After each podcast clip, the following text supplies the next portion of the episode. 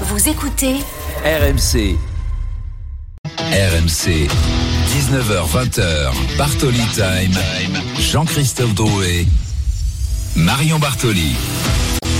Bonsoir à toutes, bonsoir à tous. Comme je suis heureuse de vous retrouver à nouveau pour un Bartoli Time extrêmement animé. On a beaucoup, beaucoup de choses à vous débriefer. Un week-end sportif vraiment très chargé avec bien sûr à mes côtés mon acolyte, mon compère, celui sans qui je serais vraiment, mais rien, mais rien du tout. Oh, Jean-Christophe. Drouet. Déroule-moi le programme, mon JC, s'il te plaît. Bonsoir Marion, que de compliments, ça fait du bien en ce dimanche soir. Bonsoir à tous, un programme exceptionnel ce soir, tu l'as dit dans quelques instants, la une de Bartoli Time, l'affiche du soir en Ligue 1, OL, OM, nous serons en direct du groupe Ama Stadium avec nos envoyés spéciaux, toutes les dernières informations dans cette émission. 19h15, Bartoli à la folie, Remco Evenepoel, le prodige belge, remporte Liège, Bastogne-Liège, la doyenne des classiques. Son papa, Patrick, sera ton invité Marion. Remco Evenepoel au sommet, donc Tadej Pogacar à l'hôpital. Mauro Gianetti, le patron du Slovène, sera également avec nous, avec toi Marion, pour nous donner eh, des nouvelles de son poulain qui a chuté et qui a dû être opéré aujourd'hui. Un coup dur pour Pogacar. Et puis 19h45, Marion s'invite dans le débat après les forfaits de Nadal et Djokovic pour le Masters 1000 de Madrid qui débute dans quelques jours. Le 32-16, évidemment, les bonnes habitudes pour participer à cette émission. Tout de suite avec Marion, la tête dans les étoiles, la tête à l'Europe. Un Olympico, c'est toujours un match à part. La victoire de l'Olympique de Marseille, 1 but à 0 face à Lyon grâce à Brandao. Ce match à Lyon a tout d'un vrai piège pour l'OM. Les Phocéens n'ont plus gagné à Lyon en championnat depuis plus de 15 ans, soit 13 matchs sans la moindre victoire.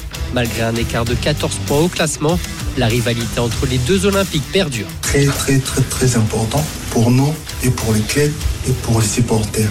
Depuis 2007, on gagne pas là-bas. C'est cette série qui place l'OL sur les trois derniers mois en patron du championnat. Avant, on était dans une espèce de marasme en disant oh, l'Olympique lyonnais. euh, Mais effectivement, euh, on prend des points. RMC. La une de Bartoli Time. Alors Marion, le choc des Olympiques ce soir en clôture de la 32e journée de Ligue 1, c'est donc l'événement sur RMC. L'Olympique lyonnais 7e à 6 points de l'Europe, 6 points de la 5e place, reçoit l'OM, 3e, dépassé par Lens hier soir. L'Europe en tête, je le disais pour les deux équipes Marion, mais pour toi et pour l'OM surtout, c'est un tournant. hein. Absolument, c'est un match crucial et effectivement, ça a été extrêmement bien résumé dans l'édito. En fait, c'est crucial pour les deux équipes et c'est pour ça que la saveur de ce match est extrêmement particulière, même si vraiment c'était très très très très compliqué pour Marseille d'aller s'imposer à Lyon. Ça n'a plus été réalisé depuis 2007 où ça avait été un doublé de Mamadou Niang qui avait offert la victoire à l'Olympique de Marseille, mais ça a toujours été extrêmement dur d'aller gagner à Lyon. Mais s'il y a un soir il faut le faire, c'est vraiment ce soir. Et je vais citer Winston Churchill.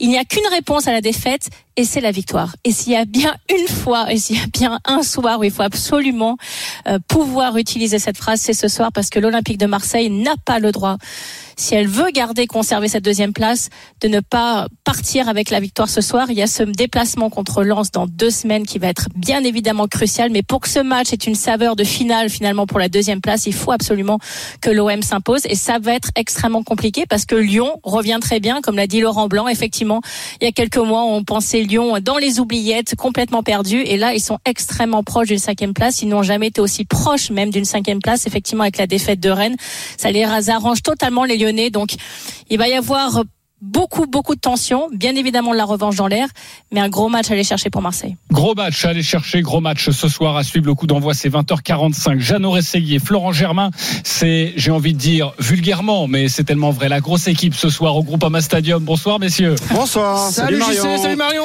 Bonsoir les amis. Je, je vais tout d'abord aller voir euh, Florent Germain, qui évidemment suit l'OM au quotidien. Tu as entendu Florent euh, Marion parler de tournant. Est-ce que les Marseillais l'abordent aussi un petit peu comme ça? Oui, euh, peut-être avec euh, un petit peu plus de précaution euh, parce que euh, il y a souvent le discours des footballeurs qui rappellent qu'il y aura beaucoup de matchs et de points à prendre, mais très clairement c'était l'un des thèmes et l'une des motivations des Marseillais cette semaine.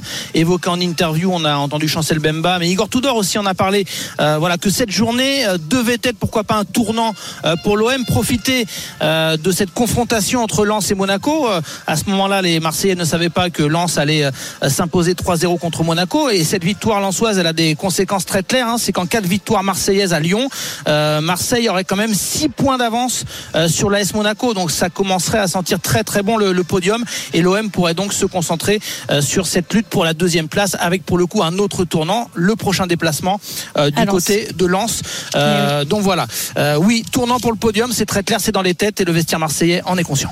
Un point avant d'aborder Lyon avec Jeannot Rességui à tes côtés. Un point sur euh, le groupe marseillais, parce que ce matin, on en parlait dans les grandes gueules du sport, il y a non pas des innovations, mais quelques défections. Deux joueurs effectivement qui manquent euh, à l'appel euh, au-delà de Harit et de Unai qui sont des blessés maintenant euh, longue durée. Dimitri Payet a pris un coup au niveau du tendon d'Achille selon nos informations et donc on a estimé qu'il était trop juste pour participer à cette rencontre. Donc Dimitri Payet forfait. Nuno Tavares c'est la cheville qui le fait un petit peu souffrir. Il n'avait pas participé aux entraînements de, de la fin de semaine. Donc deux joueurs quand même importants même si Nuno Tavares n'avait pas joué le dernier match rappelez-vous. C'est donc Caboret qui va sûrement être l'un des deux pistons avec Klaus et puis Payet euh, est un joueur euh, des 10-15 dernières minutes euh, si tout va bien voire abonné au, banc des remplaçants donc a priori une compo marseillaise sans surprise avec un trio offensif Under, Alexis Sanchez et le troisième homme Gendouzi ou Malinowski Vous écoutez Bartoli Time, il est 19h10 avec Marion Bartoli. Restez bien avec nous dans quelques instants. On va vous donner une information en avant-première, une information qui concerne le mercato du Paris Saint-Germain avec la cellule qui suit le PSG. Restez vraiment avec nous, ça va vous, vous intéresser. Jeannot Rességuier, également en direct du groupe Ama Stadium. On a parlé de Marseille, il y a Lyon. Marion en parlait. L'objectif le rêve, accrocher une place européenne via le championnat, c'est le seul moyen. Ce serait quand même un petit miracle, non, Jeannot? Au soir de l'élimination à Nantes en Coupe de France, on était en train de se demander, et on a posé la question à Laurent Blanc, euh, qu'est-ce qui va pouvoir bien vous motiver euh, maintenant que l'objectif de la Coupe de France est passé? Eh bien, euh, il nous a répondu, pas de ce soir, demain, tranquillement, avec les joueurs, je vais en parler. C'est le défi de Laurent Blanc et de ses joueurs depuis l'élimination à Nantes en demi-finale de la Coupe de France. Au lendemain, avec les cadres, avec Lopez, Tolisso, Lacazette, et puis les jeunes, ils ont évoqué, ils ont discuté en disant, aller chercher la cinquième place. Et puis, bah, il y a eu cette victoire au parc, il y a eu la victoire contre Rennes, il y a eu la victoire à Toulouse. Et ce soir, c'est le vrai test, car devant, bah, il y a Lille qui a été accroché à Auxerre, il y a Rennes qui a été battu à Montpellier tout à l'heure, et du coup, euh, Lyon s'appuie sur trois victoires consécutives, un stade plein, 55 000 spectateurs, bref, une double Ils ont un calendrier situation. plutôt favorable, hein, Jeannot, pour les autres matchs à venir. hein, Oui, mais d'abord, d'abord euh, gagner ce soir, parce que mathématiquement, tu te relances. Et ce sont des situations totalement inhabituelles de voir une équipe de Lyon enchaîner trois victoires consécutives, peut-être quatre ce soir, et d'avoir un stade plein à guichet fermé. Donc ça veut dire que on peut encore y une nouvelle dynamique. Il y a une nouvelle dynamique, c'est certain, mais attention, enfin en tout cas je pense qu'effectivement, alors je l'ai rappelé, ça a été très très très compliqué d'aller s'imposer à Lyon, mais s'il y a bien une saison où je pense que Marseille peut le faire, c'est cette saison parce qu'ils ont été vraiment absolument impériaux à l'extérieur, seulement une seule défaite, ça a été Ouais. contre le Paris Saint-Germain. Ils ont été gagnés à Monaco, ils ont été gagnés à Nice, ils ont été gagnés à Rennes, ils ont été gagnés à Reims, qui était quasiment invaincu avec une série de victoires consécutives qui était incroyable. Donc je pense qu'il y a bien un moment où l'OM peut arriver sur un match charnière comme est celui-ci ce soir, à sortir la grâce à Mada et à sortir un gros match, je pense qu'ils peuvent le faire. j'ai reconnu ton cœur qui parlait euh, Marion c'est oui. pas la raison qui parle c'est ton cœur Ah, un petit peu la raison quand même. Je n'invente rien sur les stats, je suis Bah, d'accord euh, avec moi. Marion, sur, sur Lyon, euh, Lyon euh, revient et reviendrait de nulle part en cas de qualification pour, pour l'Europe. Tu, tu y crois, franchement? Mais j'y crois parce que tout simplement sur le plan comptable, c'est largement possible. Et je vais parler du calendrier. C'est Strasbourg, c'est Montpellier, c'est Clermont, c'est Monaco, c'est Reims c'est Nice pour terminer la saison. Euh, Quand tu es capable d'aller battre le PSG, tu peux être capable d'aller chercher effectivement une cinquième place, surtout si, con- si tu es concurrent direct, lâche des points. On l'a vu avec Rennes qui lâche des points ce soir. Donc si toi, tu es performant et que tes concurrents lâchent des points, oui, bien sûr, tu étais capable d'aller chercher cette cinquième place. Alors après, euh, il faut quand même, je pense, féliciter Lyon d'avoir su créer une nouvelle dynamique parce que c'est vraiment très compliqué quand un club prend l'eau, quand il y a des difficultés dans un vestiaire, quand un nouvel entraîneur arrive, d'arriver à recréer une nouvelle dynamique, c'est très difficile. Et bravo à eux d'avoir été capables de le faire, de pouvoir aussi relancer les fans Tu le disais, un guichet fermé ce soir ce Groupama Stadium, ça veut dire aussi que les supporters sentent cet élan, ce nouvel élan et sont derrière leur équipe. Donc arriver à recréer cette nouvelle dynamique, c'est compliqué quand ça va mal. Donc je les félicite pour ça, mais c'est vrai que ce soir, forcément, dans mon cœur de supportrice marseillaise, j'ai envie que l'OM s'impose. Oui, et puis on parle de choc des Olympiques. Il y a une vraie rivalité entre ces deux équipes. D'ailleurs, Igor Tudor a évidemment été mis au parfum avant son arrivée à, Marseille. Igor Tudor qui en a parlé de cette rivalité. C'était en, en fin de semaine, conférence de presse avec euh, Florent Germain. Igor Tudor. Chiaro, no? L'ho sentita un po' in questa settimana parlando. C'est quelque chose que j'ai senti cette semaine en parlant avec certains joueurs. J'aime ce genre de rivalité, je trouve que ça amène une motivation encore plus grande. Après, il faut faire attention à bien l'utiliser et maintenir la concentration sur le jeu et sur ce qu'on veut faire. Mais oui, je pense que c'est toujours quelque chose d'intéressant. Jeannot, Florent, je m'adresse à deux bibles hein, du foot, deux bibles de Lyon et de Marseille, de ces Olympicos, de ce choc des, des Olympiques. Non, là, tu m'insultes. Donc là, je veux dire que je, je connais rien. Je participe pas au débat. Non, bien, bien sûr que non. Tu Mais t'es chez toi, Marion. tu- tu- justement, tu nous diras pourquoi tu n'aimes pas les Lyonnais dans quelques instants. Euh, Non, mais c'est top 3, top 3 des rivalités. Ouais. C'est Paris-Marseille, Marseille-Paris. Ouais, oui, mais Il y avait Lyon, Saint-Etienne. Saint-Etienne-Lyon. Mais là, on est venu se glisser avec euh, Saint-Etienne en Ligue 2 euh, dans la rivalité entre les Olympiques. C'est clair. Souvenez-vous l'an passé, match aller, novembre, l'histoire de la bouteille d'eau. Euh, ensuite, un match qui se joue à huis clos. Euh, deux mois plus tard, rappelez-vous en 2015, l'histoire de la potence à l'effigie de Valbuena. Il se passe toujours quelque chose, même sportivement, parce qu'on a connu des, des purges, hein, des 0-0. Mais on a connu aussi en 2009 un fameux 5 buts partout, un match de dingo. Donc il se passe toujours quelque chose. C'est une véritable rivalité dans l'histoire du football Et puis il français. y a l'hégémonie du PSG, euh, Marion, qui fait mal aux Marseillais, qui a fait mal aux Lyonnais Ouais, après ouais. leurs sept titres de, euh, de champion. Et donc euh, forcément, il faut se trouver un ennemi. Et, et c'est vrai qu'il y a eu ces histoires rappelées par Jeannot, Payet, des punchlines aussi entre euh, Vincent Labrune et Jean-Michel Aulas. Euh, un match gagné à la dernière seconde. Rappelle-toi, on y était. Des Jeannot, pailles. qui continuent d'ailleurs toujours à la Fédération française de Ouais, football aussi. et la Ligue. Mais par exemple le match euh, au Vélodrome, Memphis de Paille qui met la tête à la dernière seconde, ça part en bagarre Non, générale. t'as pas le droit de me le rappeler, Eh celui-là. oui, T'es méchant. T'es Celui-là fait très méchant. très mal. Et puis, et puis Jeannot, moi je le dis, la dernière fois que je suis venu dans ce stade avec toi, c'était pour une certaine finale de Coupe d'Europe. L'OM rêvait de gagner une Coupe d'Europe J'y dans le étais, stade Exact. j'y de étais dans Jean-Michel ce Aulas. stade pour cette finale. Euh, et donc euh, Avec voilà, la tout- relance tout, dans ça, l'axe, tout ça a participé à, à l'histoire d'une rivalité. C'est quoi la chanson déjà Jean-Michel Aulas.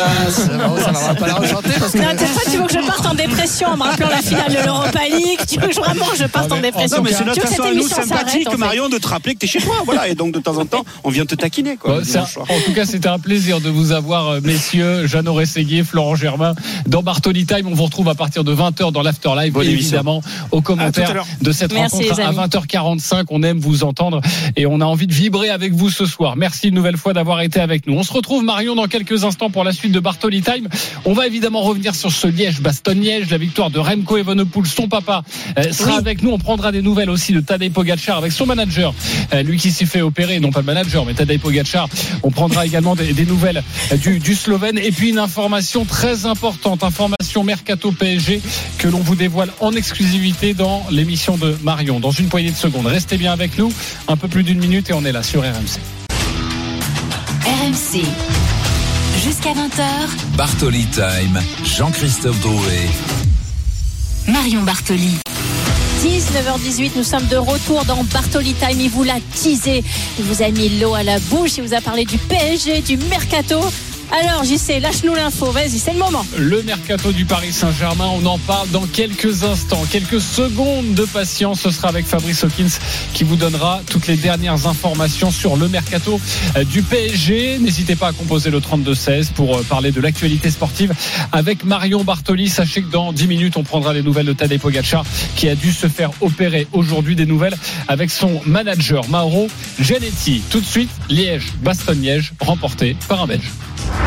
Attention parce que là Remco Evenpool est en train de partir tout seul. Il est en train de partir tout seul. Remco Evenpool à 29 km 800 de euh, l'arrivée. Il a apporté une accélération qui a été euh, fatale à Thomas Pitcock après 6 heures et 15 secondes de course. Et oui, c'est un triomphe. C'est un triomphe pour euh, Remco Evenpool. L'arc-en-ciel a surgi de la pluie. Le Benjamin des Fantastiques remporte pour la deuxième année d'affilée la doyenne des classiques. Il n'y a pas que Tadej Pogacar, il n'y a pas que Mathieu Van Der Poel, il n'y a pas que Wout Van Aert, il y a aussi, qu'on se le dise, Remco Evenpool, vainqueur de Liège-Bastogne-Liège.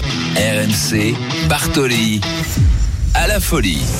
Bartoli à la folie en basket, on appelle ça un back-to-back comme en 2022. Donc Remco Evenepoel triomphe sur Liège-Bastogne-Liège avec l'abandon de Tadej Pogacar, le champion du monde en titre, a confirmé son statut de favori. Le papa du champion belge, Patrick Evenepoel, est dans Bartoli Time avec Marion Bartoli. Bonsoir Patrick. Bonsoir monsieur. Bonsoir Patrick. Alors je suis extrêmement heureuse de vous accueillir dans mon émission parce que mon mari est belge et liégeois. Alors autant vous dire qu'il était comme ah un dingue pendant toute l'après-midi derrière votre fils pour le supporter. Donc c'est vraiment un grand honneur de vous avoir dans mon émission. Et moi j'aimerais revenir euh, sur euh, sur l'émotion que ressentent les parents et, le papa. Et je sais que votre épouse au Suisse suit bien évidemment beaucoup les courses de votre fils. Vous avez vu extrêmement ému lorsqu'il a remporté le Tour d'Espagne. Est-ce que là aujourd'hui pour son deuxième Liège-Bastogne-Liège consécutif, c'était vraiment aussi la fierté d'un papa envers son fils qui a dominé?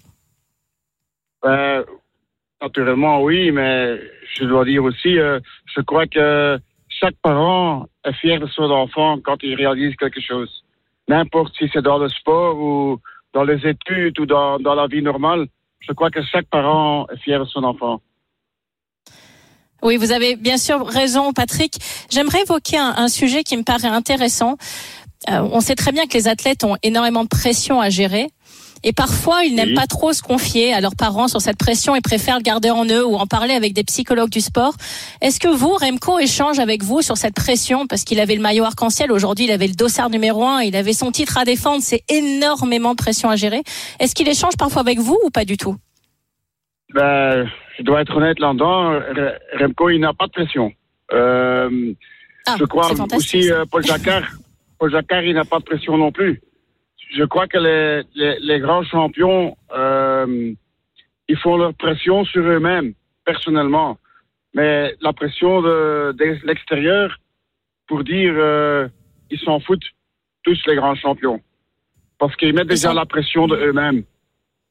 Ils veulent juste gagner. Oui, absolument. Euh, ce qui est vrai que l'année passée, pour Remco même, il y avait plus de pression parce que après sa grave chute, tout le monde doutait. Est-ce qu'il est, encore capable? Est-ce qu'il sait encore en vélo? Il sait pas faire ci, il sait pas faire ça. Il a une grande gueule, n'importe quoi qu'on disait de lui. Et au plus, au plus qu'on parle de lui, au, plus qu'il râle pour, pour gagner. Donc, pour, pour prouver, euh, maintenant, tout ça s'est passé. Je crois que la plupart des gens euh, se sont réalisés, en fait, ce qu'ils réalisent maintenant aussi euh, depuis un an déjà. Patrick Evenepoel est avec nous sur RMC en direct euh, avec Marion Bartoli dans Bartoli Time pour évoquer la victoire de son fils Remco Evenepoel sur Liège-Bastogne-Liège cet après-midi. Patrick, euh, évidemment, votre fils a déjà beaucoup gagné. Il n'a que 23 ans. Est-ce que vous arrivez encore à être surpris par ses performances? Ah, Disons, euh, on est toujours surpris, mais nous savons très bien aussi tout ce qu'il fait pour. Et ça, les gens, ils voient pas. Il, a seulement été quatre jours à la maison depuis Nouvel An. Il, est jeune marié, sa femme doit s'adapter. Tous les sacrifices qui se font. Euh, moi, je trouve que tous les grands champions, ils méritent les résultats qu'ils ont parce que ça vient pas sur un plateau. Euh, c'est beaucoup de sacrifices pour eux, pour les enfants, pour, euh, pour les femmes, pour les parents, pour tout le monde. Et voilà, c'est ça qui fait la différence. Patrick, c'est extrêmement intéressant que vous évoquiez effectivement les sacrifices parce que souvent dans le sport de haut niveau, c'est un petit peu mis de côté pour mettre simplement en avant les victoires. Est-ce que vous, votre fils, tout simplement, vous manque justement de pas beaucoup le voir? Il vient que quatre jours à la maison. Est-ce que vous vous déplacez, vous allez le voir à l'entraînement ou vous préférez rester en dehors? Ben, C'est-à-dire, c'est son métier. Euh, je ne crois pas que chaque papa va avec son enfant à son travail. Donc, ce qui ne veut pas dire qu'à l'occasion, si si nous pouvons nous régler pour aller voir des courses, on le fait. Ça, il n'y a, pas, a pas de doute, mais en fait, c'est leur boulot, c'est leur métier. Euh, moi, je dois travailler tous les jours aussi. Mon épouse doit travailler tous les jours aussi. Donc, oui, vous restez en dehors. Oui, absolument. On regarde juste que quand il vient à la maison, qu'il revient chez lui, qu'il vient à la maison, on ne parle pas des courses, on ne parle pas des résultats on parle euh, avec notre gamin, si vous voulez, et avec sa femme, comme, comme nos enfants, pas comme le sportif. Patrick Evenepoel est avec nous en direct sur RMC. Patrick, double question, mais, mais qui se rejoint. Euh, le papa, il rêve de quoi pour son fils? Et Remco aujourd'hui, après avoir euh, remporté encore une fois Liège-Bastogne-Liège, il a le maillot de champion du monde. Lui aussi, il rêve de quoi? Ben, Tout d'abord, euh, moi, je rêve que mon fils, il est heureux, que mon fils, il est heureux avec sa femme et avec avec sa, sa, toute sa famille et qu'il reste en bonne santé. Euh, c'est peut-être typique, classique, typique, mais en fait, c'est vraiment ça que, que nous voulons. Parce que nous avons été tout près de la médaille que ça aurait pu être fini. Donc, on profite de chaque moment. Euh, après sa chute en Lombardie, euh, ma femme et moi, le jour du 15 août, c'était notre jour de, le plus heureux parce qu'il a survécu l'accident. Et tout le reste, euh, c'est chouette, c'est bien, mais le plus beau cadeau et le, mieux, c'est que quand il est heureux, quand il vient à la maison et qu'on est ensemble à table pour manger. Et son, rêve à lui, votre fils. et son rêve à lui, alors, d'après vous, c'est quoi? Son rêve à lui, ben, je crois que tout à, tout à petit, il est en train de réaliser. Je, je sais que qu'il veut gagner les trois grands tours. Ah, le Tour de France 2024 alors Sur le domaine sportif, pardon? Le Tour de France 2024 alors euh, C'est possible. disons, question au programme, euh, c'est pas moi qui m'en occupe. Euh, c'est pour l'équipe et pour MCO même. Mais tout le monde euh, connaît bien son, son programme, ses buts. Donc, euh, la chance, elle est grande qu'il sera au Tour de France en 24. Ça, c'est vrai. Il veut gagner les trois grands tours. Remco Evenepoel, qui évidemment a beaucoup d'ambition. Je le rappelle, il n'a que 23 ans. C'est son équipe qui gère son programme. Et quand on dit son équipe, eh bien, on pense à Patrick Lefebvre. Évidemment, j'ai quelque chose à vous faire écouter, euh, Patrick, parce qu'on a rencontré après la rencontre Patrick Lefebvre avec notre envoyé spécial qui est Arnaud, Arnaud Souk sur Liège-Bastogne-Liège.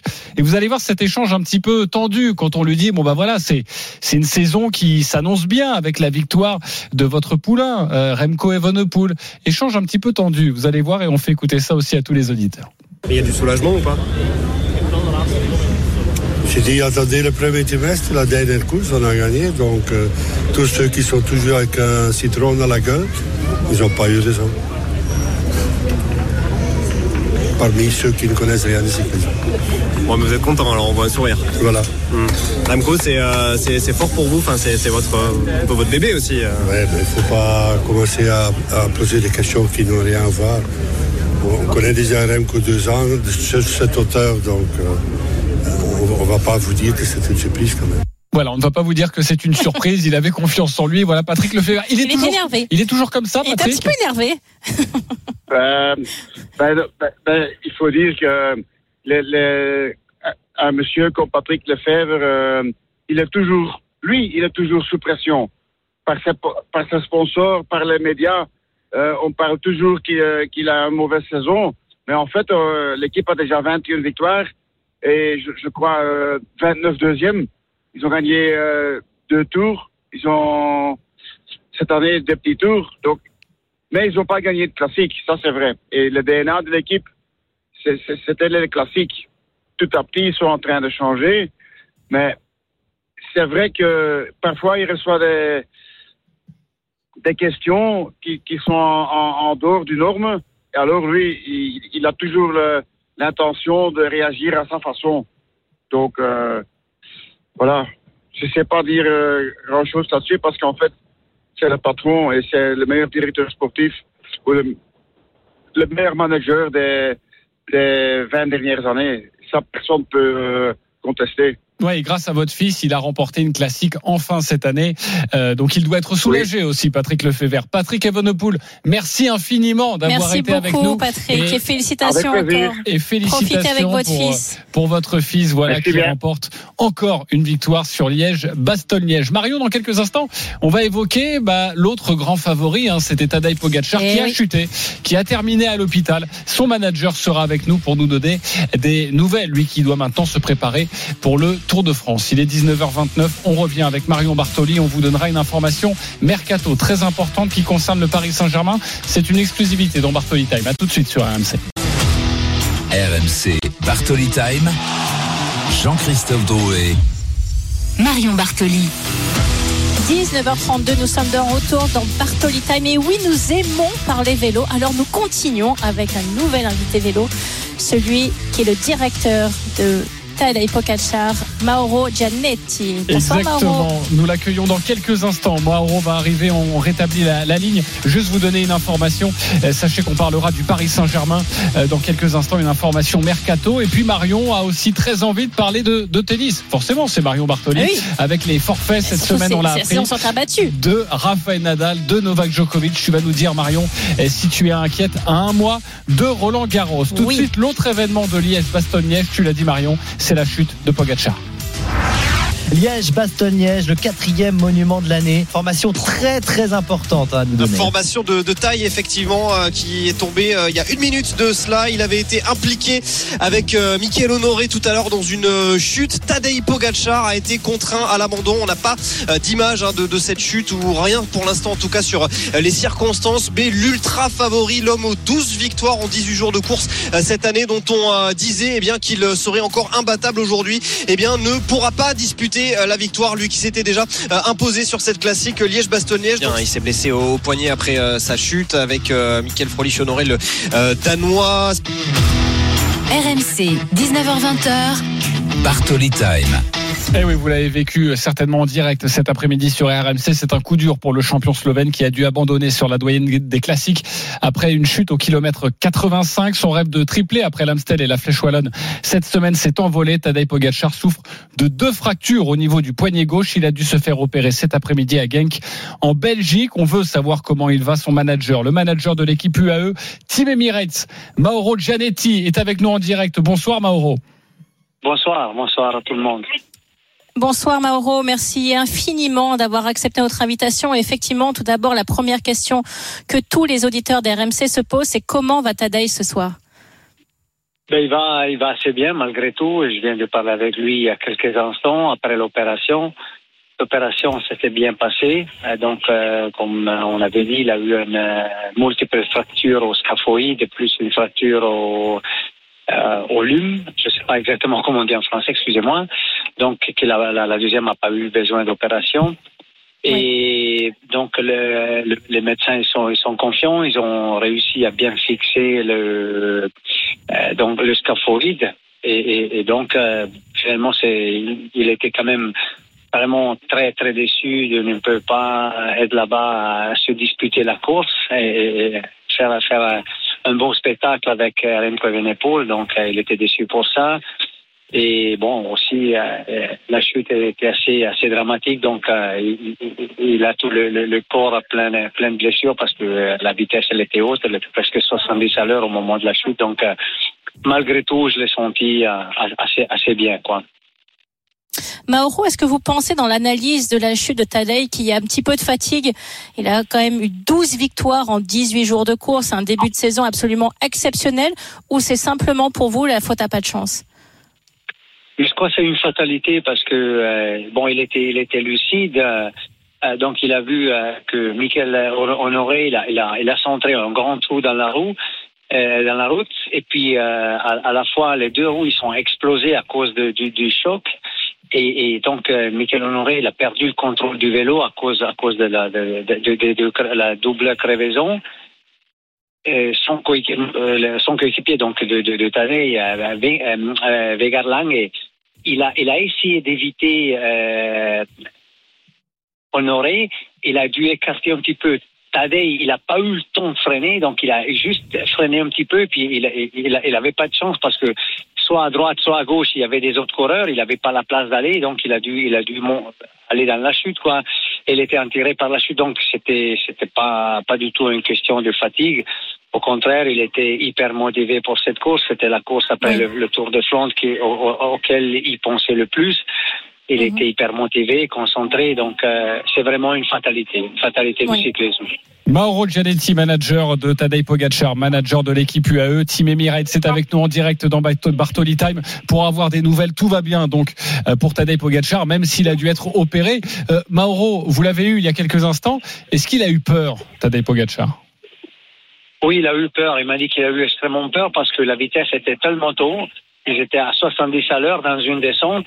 Et quand il a vu que, que, que Honoré, il n'avait pas le choix, il, fallait qu'il entre dans le, dans le trou qu'il y avait dans la route, euh, il, a, il a vite compris que ça, ça, ça, aurait été compliqué, mais euh, un second plus tard, il était par terre. Et, donc, euh, avant qu'il s'arrête, il y a eu un moment. Il a essayé de repartir parce que bon, il est quand même un guerrier avec beaucoup de courage. Et euh, au, bout du moment, il, s'est remis de, d'abord euh, sur, sur, euh, les jambes et puis il est monté sur le vélo, il a essayé de partir, mais il a tout de suite compris que le, la douleur à la main c'était trop fort, c'était impossible et qu'il y avait quelque chose de grave. Après ça, bon, euh, notre médecin, il a, vite fait un, un, un contrôle pour savoir un peu où est-ce qu'il y avait euh, tout près euh, un spécialiste euh, de la main, parce que bon, c'était vite clair que c'était la, la main le problème.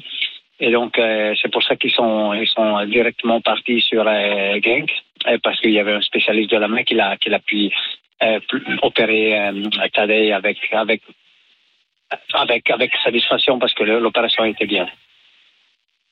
Mauro, vous l'avez évoqué dans votre réponse, effectivement, Tadei est un compétiteur ultime, quelqu'un qui, malgré la douleur, va toujours essayer de repartir et, de vouloir finir une course. Il y a bien évidemment le Tour de France qui va arriver.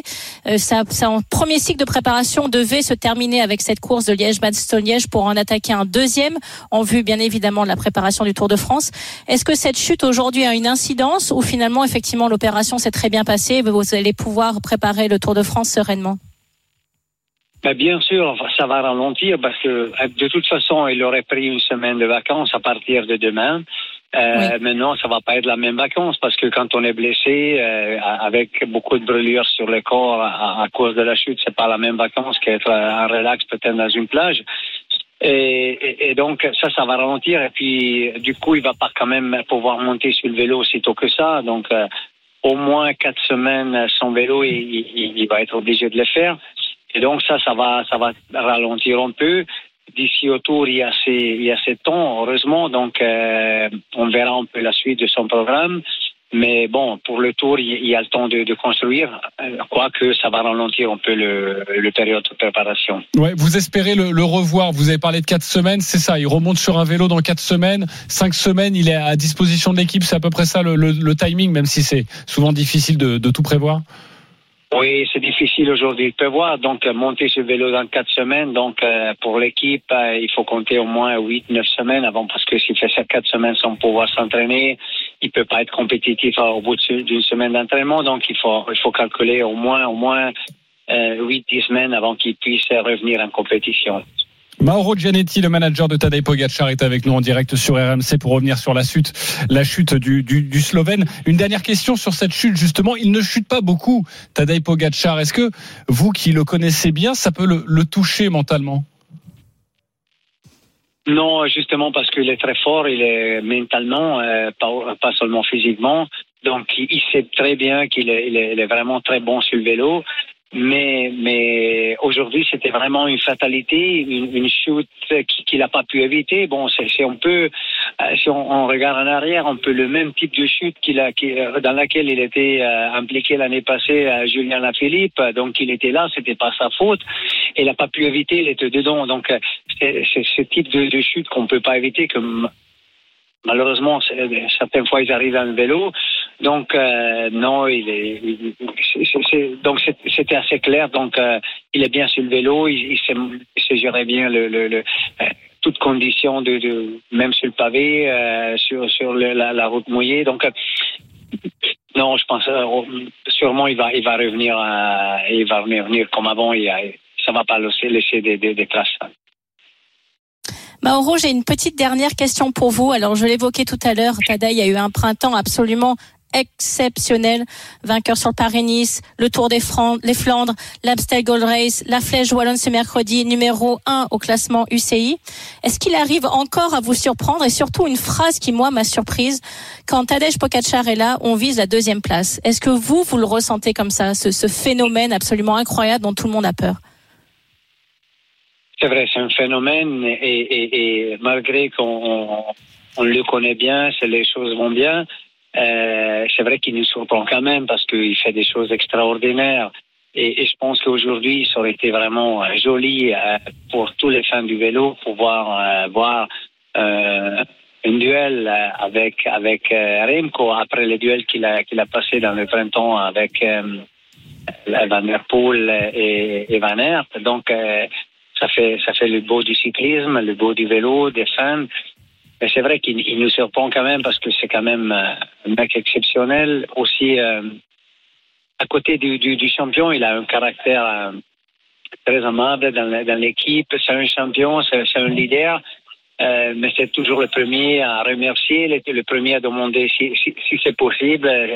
Euh, donc, c'est vraiment un, champion que tout le monde aime. Je pense pas seulement nous dans l'équipe, mais le public. Et, et, et le début de saison, c'est, on a vu qu'il a encore progressé par rapport à l'année passée. Un, un niveau de, de, compétition exceptionnel. Et donc, euh, c'est dommage qu'aujourd'hui, on n'a pas pu euh, assister à, un duel.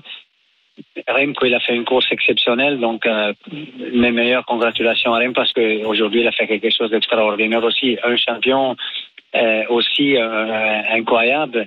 Et donc, pour le futur, j'espère, et pour, pour le vélo, qui, qui aura beaucoup d'opportunités pour ces deux, pour, pour se rencontrer sur les Est-ce qu'ils vont se retrouver au championnat du monde?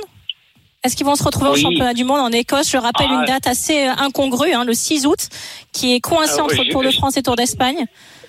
Je pense que oui. Je pense que oui. Si tout va bien, normalement, euh, Tadej va, il va, il va y participer. Ah, génial. Bon bah voilà, On bah, et on espère et on imagine en tout cas qu'il a envie d'avoir ce, ce maillot arc-en-ciel. Il lui manque plus grand chose. Hein. Tadej Pogacar, il a à peu près tout gagné. Et c'est vrai que des champions comme lui, on a la sensation même cette année qu'il est passé euh, dans une autre dimension, qu'il euh, va euh, dépasser le cadre du cyclisme parce que c'est devenu vraiment une une méga star. Et c'est pour ça qu'on avait envie d'avoir de de vos nouvelles aujourd'hui dans cette émission. Mauro Gianetti, merci beaucoup. Vous avez un français absolument impeccable. Oui. Vous arrivez à dire, Exceptionnel. Bravo. vous arrivez à dire Le scaphoïde. Franchement, scaphoïde, quand on n'est pas français, bravo. Alors, vous avez un peu chuté, je vais vous dire le mot en français, comme ça vous le saurez. C'est l'os semi-lunaire, voilà du poignet. L'os Voilà. semi-lunaire. Le semi-lunaire. Ah, ok. Ouais, justement, je vous ai dit, je suis pas sûr du mot. Voilà. Donc, Vous avez le droit de lui dire que c'est pas un docteur hein, non plus. hein. Vous avez le droit de lui dire. non, franchement, bravo. Vous avez le droit de le taquiner, il va prendre la grosse tête après. à force. Bravo Mauro d'avoir été avec nous et, et- et bonne saison parce qu'il va encore se passer beaucoup de choses et bon rétablissement euh, à Tadej Pogacar, Absolument. voilà qu'on espère avoir dans cette émission. Merci. Merci Mauro. Merci beaucoup. Et à bientôt Merci. sur RMC. Marion, ça fait à peu près 45 minutes que je t'en parle. Oui. Donc, euh, Non mais là tu me l'as assez teasé. Chose Là promise, tu dois lâcher du. T'as bien écouté cette musique, hein? L'entrée du parc Ouais, J'irai pas hein. jusque là non plus, mais bon.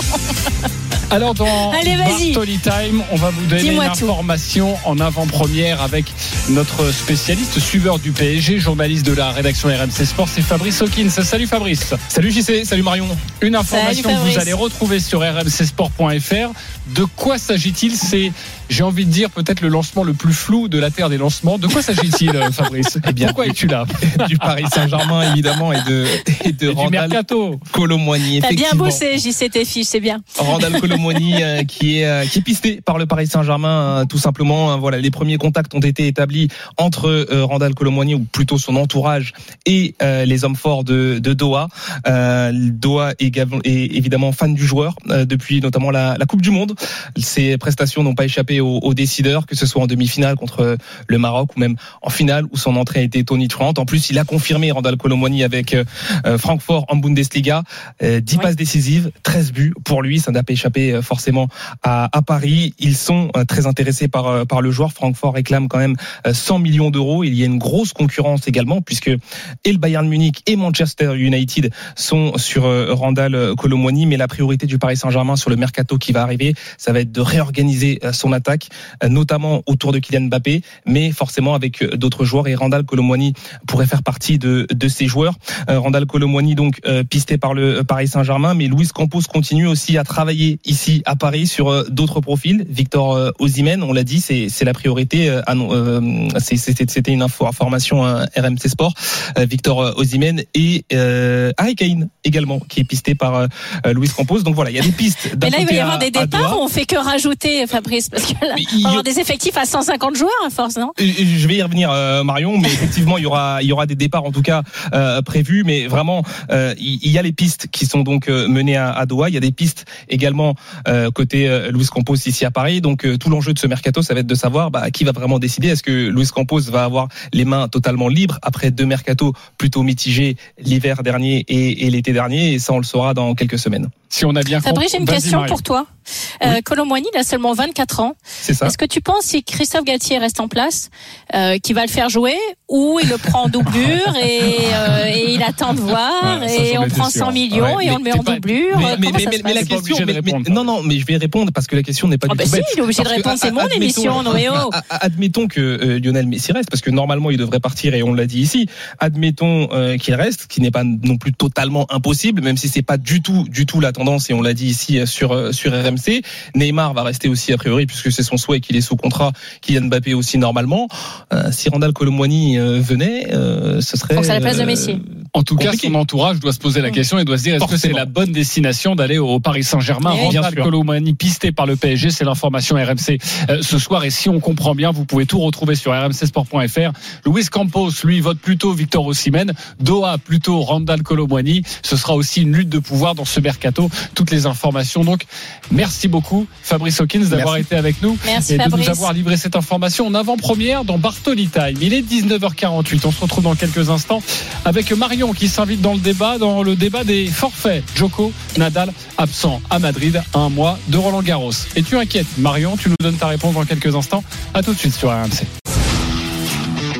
RMC, 19h20h, Bartoli Time, Jean-Christophe Drouet, Marion Bartoli.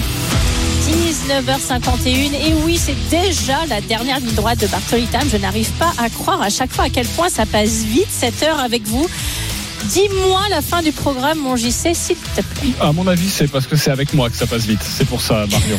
Avec les auditeurs aussi. Enfin bon, j'ai pas trop d'explications, on verra. À partir de 20h, Marion, l'after live avec Thibaut Jean-Grande autour du choc des Olympiques. Le coup d'envoi, c'est 20h45 entre l'OL et l'OM. Restez bien avec toutes, toutes les informations compo. Dans quelques minutes, Marion, nous avons évoqué du football. Nous avons parlé oui. évidemment de Liège-Bastogne-Liège. Que serait oui. cette émission sans parler de tennis? Tu veux t'inviter dans le débat avec euh, tous les forfaits pour le Masters 1000 de Madrid? De toute façon, c'est ton émission, donc tu fais ce que tu veux. Et en plus, tu as gagné ça. un grand chelem. La quatrième, c'est un ace C'est un ace Marion Bartoli n'en croit pas ses yeux, elle remporte Wimbledon 6-1, 6-4 Incroyable, voilà l'escalade, c'est l'escalade de sa vie. Quel panard elle doit prendre là, c'est extraordinaire. RMC, Bartoli Time. C'est l'escalade de ma vie. ouais, au moins. Hein. Ah, tu sais, on aime évidemment tu le vois, lyrisme celui-là, je l'aime de jingle. Quand on est Par journaliste. rapport à l'eau Marion. Euh, oui, moi aussi, je l'aime bien avec le panard de- d'Éric Salio. Euh, alors, Marion, tu voulais t'inviter dans le débat pour parler de Mais Raphaël oui, mais Nadal. on est à un de- mois de Roland Garros. de Novak Djokovic Faut qui ont dû euh, déclarer forfait cette semaine pour le Masters 1000 de Madrid. Masters 1000 qui débute dans quelques jours, le 26 avril. Une semaine noire quand même pour le tennis, une grosse inquiétude à un mois de, de Roland Garros. Euh, Marion, toi, es-tu inquiète personnellement pour ces deux joueurs? Alors, les deux cas sont différents. Pour effectivement Novak Djokovic, il avait fait une bonne préparation et puis la veille du tournoi de Monte Carlo, lors d'un entraînement contre Matteo Berrettini en match d'entraînement, il se blesse au niveau du coude, ce qui l'a extrêmement handicapé au niveau de son service. Encore une fois, le, tournoi qu'il a joué cette semaine, où il a perdu contre Lajovic, on voyait très bien qu'il avait beaucoup de mal à servir et qu'en termes de vitesse de service ou pourcentage de première balle, c'était nettement en dessous de ce qu'il a l'habitude de faire. Donc effectivement, il y a une inquiétude, mais je pense qu'elle va être assez rapidement réglée. Euh, c'est plus un forfait de précaution pour euh, soigner son coude, se repréparer physiquement et puis enchaîner Rome et Roland Garros, qui est un de ses enchaînements favoris. Je rappelle que l'année où il arrive à remporter Roland Garros, il est finaliste de Rome en s'inclinant contre Rafael Nadal avant de gagner à Roland Garros. Donc euh, voilà, je pense qu'il va se concentrer bien sûr sur ces deux tournois. En revanche, effectivement pour Rafael Nadal, alors on a eu Tony Nadal, son oncle, euh, celui qui est au, au cœur du clan Nadal la semaine dernière dans Bartoli Time, qui nous disait que lui était confiant justement pour euh, pour son neveu, pour sa participation à Roland Garros. Je pense que sa blessure au psoas prend peut-être un peu plus de temps que prévu. Euh, il avait prévu son retour des Monte Carlo, qu'il avait finalement essayé de repousser à Barcelone, puis à Madrid où il a dû s'enlever. Mais je crois que le temps de récupération est un peu plus long que prévu, mais je pense quand même que Rafa s'alignera sur son tournoi préféré chez lui, sur ce court Philippe Chatrier à Roland Garros. Donc fan de Rafael Nadal, ne vous inquiétez pas tout de suite. Je pense que vous verrez votre héros sur les cours de la Porte d'Auteuil, mais effectivement malheureusement pour l'Espagnol, ça prend un tout petit peu plus de temps que prévu. Tony Nadal nous le disait d'ailleurs la semaine dernière dans, dans, cette émission, son oncle est, entraîneur. Il ne reviendra que s'il est à 100%. En tout cas, il ne reviendra avant Roland Garros que s'il est à 100%. L'hypothèse qu'il ne fasse même pas Rome et qu'il aille directement à, Roland prend un, peu plus de, prend un peu plus de poids quand même. Hein. Absolument. C'est vraiment pour moi, je pense, la programmation qu'il va avoir. Cette hypothèse-là me paraît de plus en plus plausible, voire celle qu'il va choisir, parce que je vois pas comment en deux semaines simplement, parce qu'effectivement le tournoi de Madrid se déroule du mercredi au dimanche de la semaine d'après. Ces deux semaines-là vont être une révolution totale dans la préparation de Rafa. Et il a de tels repères sur terre battue, surtout encore une fois sur ce les Chaprier, qui est une terre battue différente des autres tournois de préparation. Celle qui lui ressemble plus, c'est le tournoi de Rome, mais en tout cas celle de Madrid ressemble pas du tout aux conditions de Roland Garros. Donc je pense que s'il arrive à passer la première semaine, et encore une fois, hein, c'est ce qui est effectivement ce que nous avait déclaré Tony, s'il arrive à passer la première semaine, attention, attention à Rafa Nadal en deuxième semaine de Roland Garros. Il l'a prouvé à tellement de nombreuses reprises qu'il est quasiment invincible sur ce cours, qu'il faudra bien évidemment compter avec lui. Euh, un dernier mot, euh, Marion, sur Novak Djokovic. Je reviens sur, sur le Serbe, parce que c'est vrai que Nadal, on le sait, n'a pas joué depuis l'Open d'Australie, mais le Serbe n'a pas non plus énormément joué. Hein. Il y a eu évidemment cette tournée euh, américaine où il n'a pas pu la disputer car il n'est pas vacciné. Et puis après, il y a eu ce huitième de finale à Monte Carlo. Il y a, aussi le, tournoi cette semaine où il a pris la, la porte. À chaque fois, il ne gagne pas. Il y a quand même une inquiétude sur son niveau, sur son état physique. Alors non, il n'y a pas d'inquiétude parce que pour Novak Djokovic, ça fait quand même pas mal de saisons où maintenant il se concentre quasiment que plus sur les tournois du Grand Chelem, éventuellement le Masters et quelques Master 1000. Euh, le reste des tournois n'est effectivement que secondaire dans sa programmation pour euh, beaucoup de raisons, mais les premières qui paraissent évidentes, c'est qu'avec l'âge, on peut pas se concentrer sur tous les tournois et pas gagner tous les tournois, c'est physiquement pas possible. Et de toute façon, il dépenserait beaucoup trop d'énergie pour euh, ces entre guillemets petits tournois qu'il a déjà gagné à tellement de nombreuses reprises qu'il doit se concentrer sur les échéances les plus importantes. On sait très bien a la course au tournoi du Grand Chelem. Il est à 22 tournois du Grand Chelem, comme Raphaël Nadal. Donc il y a cette compétition où chacun va essayer sur ses surfaces de prédilection, le dur et le gazon pour Novak Djokovic, la terre battue pour Rafael Nadal, d'aller chercher ce grand chelem en plus pour essayer avant de prendre sa retraite de finir tout en haut de la pyramide. Donc ces ces objectifs sont là-dessus et en plus bien sûr avec le Covid et le fait qu'il n'a pas désiré être vacciné, sa programmation est forcément amputée de tournoi. Donc il est obligé de se concentrer uniquement sur les échéances les plus essentielles pour lui, encore une fois, à ce stade de sa carrière qui est complètement différent d'il y a 10 ans par exemple. Mais c'est une évolution logique par rapport à son âge. Bon, en tout cas, on a très envie de les, de les voir. Hein. Dans un mois, porte d'Auteuil, on vous donnera euh, d'autres informations dans cette émission et sur rmcsport.fr. Et qui dit tu y seras, ça veut dire que tu seras aussi en studio avec moi. Je serai euh, très heureux de te revoir, ma chère, euh, ma chère Marion. dans quelques instants, restez bien avec nous. Le choc des Olympiques, c'est Lyon, Marseille. Coup d'envoi 20h45. Thibaut Giangrande va prendre le relais à partir de 20h pour tout vous donner, pour tout vous dire sur les compositions des deux équipes. Ça vient tout juste de tomber. Belle soirée à toi, Marion. Belle soirée à toi également, JC. Je vous remercie encore une fois, mes fidèles auditeurs. J'étais extrêmement heureuse d'apprendre que nous avions gagné 65% d'auditeurs en seulement 8 mois d'émission. Donc un immense merci du fond du cœur à vous pour votre fidélité. Et j'espère encore une fois vous retrouver la semaine prochaine. Bonne semaine à tous. Au revoir. RMC, jusqu'à 20h. Bartoli Time.